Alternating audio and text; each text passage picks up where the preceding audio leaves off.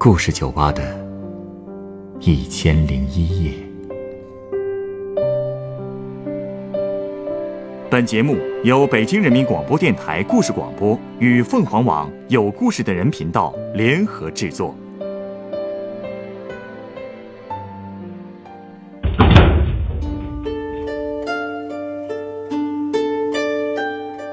欢迎光临故事酒吧。今天来到酒吧的这位客人，向我讲述了她丈夫坎坷的情感经历。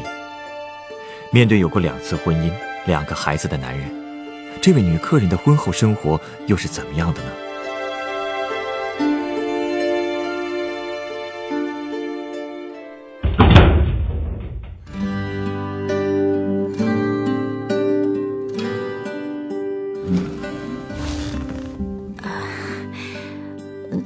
酒吧这个地方，我还是第一次来呢。嗯，主要是听说你爱听人讲故事，我就想把我家的事儿啊跟你说说。我这里啊有很多客人都是为了讲故事才第一次来酒吧的，我特别欢迎。是吗？来，先喝口水，慢慢说你家的故事。哎，谢谢啊。其实啊，之所以想说说，主要是今年春节回老家的那几天，真的是特别憋屈。怎么了？我和我老公一直在这边打工，春节前一路风尘仆仆的往老家赶，刚到家，我这一口气儿都没歇，就帮着婆婆做晚饭。可是刚一动筷子，婆婆就开始发牢骚，说：“玉华一天到晚的干活，可你呢？”夫妻俩一起赚钱，总比一个人赚钱多吧？玉华是你老公啊？对对，啊，刚才忘说了，他叫玉华。哦，那你婆婆的意思是，一直都是你老公在工作是吗？对，其实他说的也没错。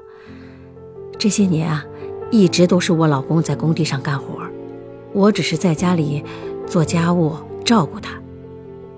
其实我何尝不想也出去找个工作呀？可是，早些年我就是干活干得太拼命，前两年去医院一查才发现，我肝脏上长了血管瘤，肾上腺也有结节，大夫就跟我说了一句话：“你要钱还是要命？”这么严重啊？难道你婆婆不知道你的身体情况？嗨，她知道，可是在她看来。这些都是小病。当时在饭桌上，他看我不说话，就又跟我老公说：“玉华呀，你儿子都十五了，还不赶紧买房？你这么大的时候，我们早就给你盖了三间瓦房了。”哎呀，是啊，三间瓦房多了不起呀！可是他哪知道？当年盖房子多简单呀，宅基地是村里的，一分钱都不用花，是吧？砖瓦也可以用自己挖的泥，呃，和窑厂去换，门窗也都可以自己做。可现在的房子呢？嗯 再说了，老家也不是没房子，要说在城里买房，那房价……哎呀，所以啊。我一直觉得，何必到处借钱去买房子呢？无债一身轻，多好啊！儿孙自有儿孙福，你说是不是这个理儿？嗯，有道理。不过，老人家的想法很难改的，你就听他发发牢骚。回到这边呢，你们还可以自己过自己的吗？唉，其实他之所以会发这些牢骚，主要还是因为觉得我没把他的孙子当亲生的养。呃。你的意思是？哦，我没告诉你呢。我和我老公啊是半路夫妻。我之前离过婚，没孩子。他之前呢也结过两次婚了。我和他是在我开的店里认识的，那都是八年前了。当时我已经离婚了，为了生活。就在菜市场自己开了个小杂货店。我这老公经常来店里买东西。他虽然是在工地打工的，但是人却长得很文雅，只不过眼神总是很忧郁。听他的口音，我就知道他和我应该是老乡，所以有一次我就问他来着，结果果然没猜错。后来他才告诉我，他注意我很久了，但一直没勇气跟我打招呼。半年前，他来这边打工，跟一个老板搞装修，结果年关的时候，老板竟然跑了。他大半年挣的两万多块钱的工钱。也打了水漂。要不是几个弟弟接济，他就得露宿街头了。俗话不是说“老乡见老乡，两眼泪汪汪”吗？我们俩同是天涯沦落人，所以虽然刚认识，却有说不完的话。那年的春节，我就决定跟他回老家了。你们这么快就在一起了？那当时你了解他之前的婚姻状况吗？嗯，当时只了解了一部分。我也知道，他这个岁数，长得又一表人才，人品也好，怎么可能没结过婚呢？而且他说起孩子，张口就是孩子们孩子们的。可是他又跟我说，他老婆是很多年前意外去世的，只留下一个女儿。哎，这是什么意思呀？后来我才知道，原来他结过两次婚，而且第一个老婆也不是死于什么意外，而是自杀。啊？为什么呀？唉，这也是我老公心里一直过不去的坎儿。我老公是在帮外乡人砌房的时候认识他的第一个老婆的，她叫阿英。我老公说。她长得有点像台湾那个女演员，叫什么？刘雪华，这么漂亮。嗯，他俩可以说是一见钟情，交往一年多就结了婚。这一晃日子过了七八年，两人的感情一直特别好。结婚之后呢，他们俩就一直住在老家，还生了个女儿。可谁也没想到，就在女儿六岁那年，一天晚上。我老公正在看电视，阿英突然进门跟他说了一句：“他已经喝了农药。”啊？怎么这么突然呢？是啊，我老公一开始也以为他在开玩笑，可是跑到堂间里一看，竟然真的看到一瓶那个甲胺磷掉在地上，他当时就傻了眼了，问阿英为什么要这么做。可这时候，阿英已经说不出话了。她脸上在笑，可是眼泪却一直在流。后来啊，乡亲们赶紧把她送到了镇上的卫生院，但是已经来不及了。那到最后也不知道他为什么自杀。我老公也是后来慢慢想明白的。主要问题就是出在我公公婆婆身上。他们两老一直相信养儿防老、多子多福。可是啊，阿英只给他们生了个孙女，而且一直也没有想要二胎的打算。所以我这婆婆呢，一直就在不停的唠叨。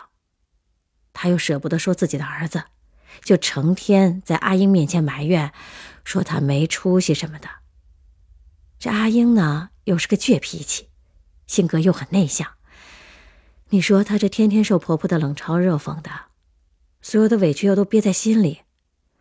再加上啊，她从小又有胸闷的毛病，经常咳嗽、喘不上气儿，两样加在一起，她可不就觉得死倒是个解脱。唉，阿英这一死，她娘家人直接闹上了门。要不是我这婆婆躲了起来，可能连半条命都没了。那后来，你老公又结婚了？嗯，他本来是不想结的。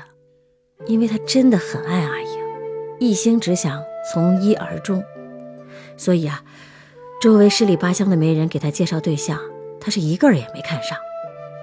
但是后来有一天，他被朋友叫去喝酒了。那天一起喝酒的都是邻村人，其中啊还有个没见过的女的，叫小丽。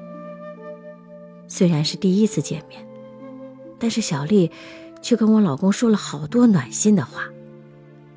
那天他喝了不少酒，回家的时候走路都不利索了，这小丽就主动要求送他回家，而且那夜晚，他竟然就住在我老公家里了。第二天，我老公送她回家，路上遇到一个亲戚，那个亲戚啊，把我老公喊到一边，偷偷的跟他说：“这个小丽是附近出了名的一枝花，风流程度甚至都可以写成《金瓶梅》了。”啊，据说啊，她十五六岁的时候就出去打工了，有一段时间回到村里之后啊，跟邻村的男人结了婚，可生下一个女孩之后，她就抛夫弃女。这些年，她又认识了很多道上的人，甚至有一次，他还带回来一个虎背熊腰的光头，身上还雕龙画凤的，据说啊，还带着家伙呢。这种女人，你老公也敢娶？知道这些之后，他怎么敢呢？家里人也都反对啊。可是这小丽却缠上他了，对他那是软硬兼施，还寻死觅活的。之前因为阿英的事儿，我老公真的是怕了女人寻死，万一再闹出一条人命，他那是跳进黄河也洗不清了。所以啊，最后他还是娶了小丽，而且这小丽也承诺自己会改的。这种话可信度也不会太高吧？其实一开始还好，而且她还跟我老公生了个儿子。我婆婆自然也很高兴，全家人也都以为可以过上安稳日子了。之后，我老公就和他来到这边打工。那时候挣钱也不容易啊，何况我老公还要养活一家四口。小丽没工作，她 天天就是吃喝玩乐，花钱也是大手大脚的。更何况这么大的城市，花花世界，诱惑多大呀！所以，这小丽又不踏实了。她开始不甘心过穷日子，天天就为一点小事和我老公吵。每天我老公累得半死回到家，不仅一口热饭没得吃，而且啊，还经常要挨骂。其实，他也有很多机会挣大钱，无非就是跟小丽认识的那些生意人干。可那些人……都是投机取巧，跟明偷暗抢没什么区别。我老公呢，不愿意干昧良心的事儿，所以才会惹小丽生气。道不同啊，不相为谋，这日子确实没法过到一起了。所以后来他们就离婚了。一开始还没真正离婚，小丽是自己偷偷跑的。我老公到处打听，一直没找到人。后来呢？有一次，业主请他在一家新开张的饭馆吃饭，在那儿，他竟然遇到了小丽。哎呀，真是做梦都想不到啊！小丽竟然是那家饭馆的老板娘啊！这都什么情况呀？自然是傍大款了呗。他找了个有钱的老头儿，表面上说是一起合伙开饭馆，实际上就是做了人家的小老婆。果然是本性难移啊！所以啊，我老公这才和她离了婚。小丽重回江湖，又开始她风花雪月的生活了。这就苦了我老公了，一个人拉扯两个孩子。我呀，也就是那个时候认识他的。当时，你真的不介意他的这些情况？不介意。我喜欢的是他这个人，而且，他的前两段婚姻。错又不在他，我就想着，只要两个人踏踏实实的过日子，没有过不去的坎儿。而且这两年工人的待遇也提高了，我老公也有一技之长，所以啊，这些年我们也攒了点钱。只是没想到啊，一听说我们手头宽裕了，小丽竟然跑到我老公的书包面前说。早知道手艺人能赚到钱，我哪能离开他呀？毕竟我们还有个儿子呢。嘿，还有这么不要脸的呢？哼，不要脸的事儿还多着呢。这十年来，他对自己的儿子是一直不闻不问，在外面不知找了多少男人。现在他老了，也想着为自己的后半辈子谋出路。他竟然觉得自己和我老公的那段感情才是真爱，而儿子就是他的筹码。他不会真想回来吧？那还能有假？所以啊，我们儿子在读初一的时候，小丽突然就开始对他嘘寒问暖了，甚至还给他买了一部手机。自打有了那个手机之后啊，他的学习成绩就开始直线下滑。你也应该知道，我这个后妈难当啊。这孩子正在叛逆期，可我却不能说他，对他再好他也不领情。其实过去。我们母子俩关系很好的，他也会喊我妈妈。我辅导他功课，送他上学，带他去看病，我把我能给他的全都给他了。可现在呢，我多说一句都不行。有一次啊，早上已经过了吃早饭的时间，可他还没起床，我就给他下了碗面条，让他快起床，否则这面要坨了。可你猜怎么着？他竟然狠狠地瞪了我一眼，他那个眼神啊，就像是在看仇人似的。哎，孩子不懂事，只要你丈夫和婆婆脑子清楚就行了呀。还说婆婆呢，她更糊涂。这难道她也被小丽哄住了？就说今年春节吧，我都没给我妈买一件新衣服，却给婆婆买了一件蓝色的羽绒服。我知道，他这些年也不容易。不仅帮我们拉扯两个孩子，还带着二儿子家的一个女儿，所以这些年啊，我不但逢年过节就回老家看他，而且只要他生病或者农活太忙，我都会回去帮忙。不过每次都是一样的，头两天见到我，他恨不得对我掏心掏肺，可是过了几天，他就怎么看我都不顺眼了。为什么呀？哼。他是个好大喜功的人啊，别人的儿子都做了老板，赚了大钱，可他的两个儿子一直都只是普通的打工仔，这让他一直在亲戚们面前抬不起头来。他呢，就把所有的责任都归到了儿媳妇头上，觉得是我们这些做儿媳妇的一个个都不是旺夫的女人。这都什么思想啊？其实我从来都没计较过这些。惹不起我还躲不起吗？可是今年初一的时候，婆婆竟然没穿我给她买的衣服，而是穿了一件大红的棉袄，甚至逢人就炫耀说：“哎，你们晓得这棉袄是谁买的吗？是我孙子的亲妈给我买的。”小丽还说：“谢谢我帮她带孙子呢。”嘿，她还真是好了伤疤忘了疼啊！那当年小丽是怎么对她儿子的，她全忘了。所以我当时真的是气得快吐血了，你知道吗？这事儿就连他家老二都看不下去了，也跟我婆婆说：“小丽是什么人？你们怎么就看不清呢？”哎呀，后来我才知道，原来我们不在家的这些日子，小丽一直在和我婆婆接触，给她灌输“后妈哪有亲妈好”的思想。所以啊，我婆婆就一直希望小丽和我老公能复合，而且啊，我婆婆还听说小丽这些年在外面混得不错，如果回来了，兴许还能凑钱给孩子买房子呢。混得不错，一辈子都在满嘴跑火车的女人，她说的话，老太太也敢相信？那你老公呢？不会也信了吧？所以啊，这次从老家回来，前两天。我也试探性的问过他，要不我就成人之美吧，这孩子啊有亲妈了，婆婆也满意，只要你一句话，要他，我立马就走人，反正我也没有什么后顾之忧。你老公怎么说？就是他后面跟我说的话，才让我，才让我跑过来想跟你说这个故事的。哦，他说。他可以买房子给他儿子，把儿子带走也行，我不稀罕。要我跟他复合，那是不可能的。他以为我这里是收容所吗？然后，他就把我搂到了怀里，看着我说：“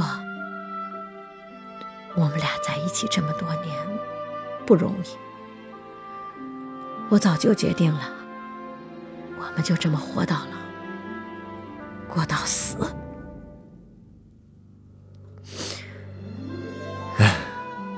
这确实是一个值得分享的故事。哎，你稍等啊，我这就送你一杯鸡尾酒。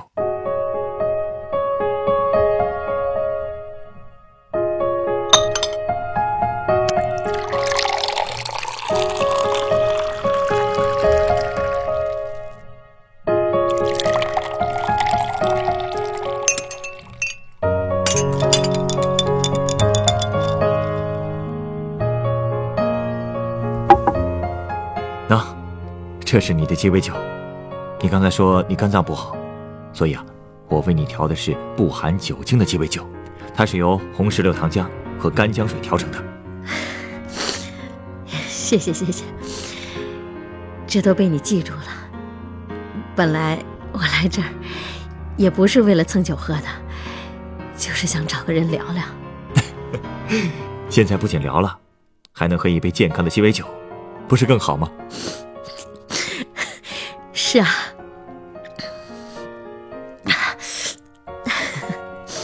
稍微有点辣，不过酸酸甜甜的，味道不错。我想把这杯酒叫做幸福。很多人认为幸福的味道应该是甜蜜的，但是我却觉得，没有体验过生活的苦辣与酸楚。又怎么可能知道甜到底是个什么滋味呢？幸福不是老一辈流传下来的子孙满堂，也不是挣了大钱买得起房子。我认为，对于婚姻而言，幸福其实很简单，那就是明白什么样的人是适合与自己相伴到老的。